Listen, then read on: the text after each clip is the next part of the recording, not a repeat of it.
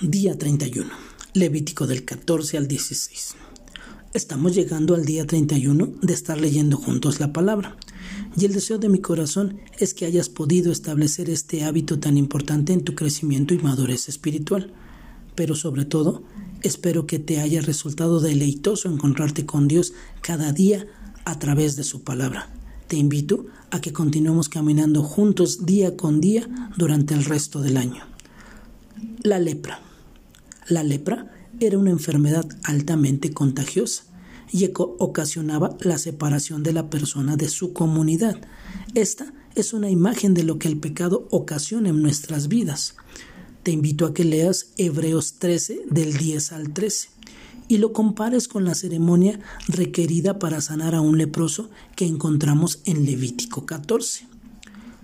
Ahora sí, ¿puedes ver la obra completa de Cristo en toda esta ceremonia?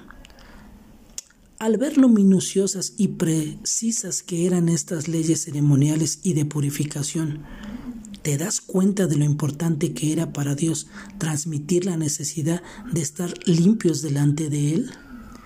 Te pido que busques estos dos pasajes, primera de Juan 1.5 y primera de Juan 2.2. Léelos y medita en ellos, por favor. Y que respondas ahora. ¿De qué manera somos limpiados hoy en día. El día de la expiación. El día de la expiación o Yom Kippur sigue siendo el día de celebración más importante para los judíos.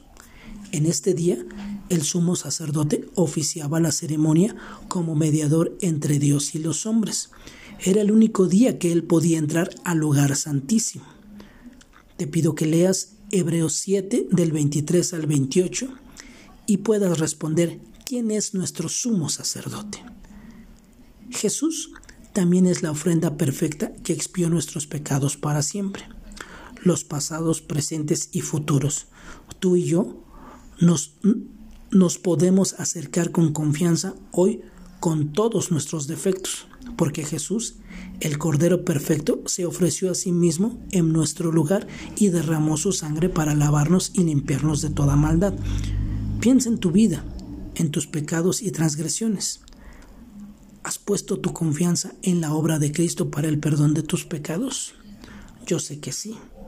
Que tengas un excelente día y que Dios te bendiga.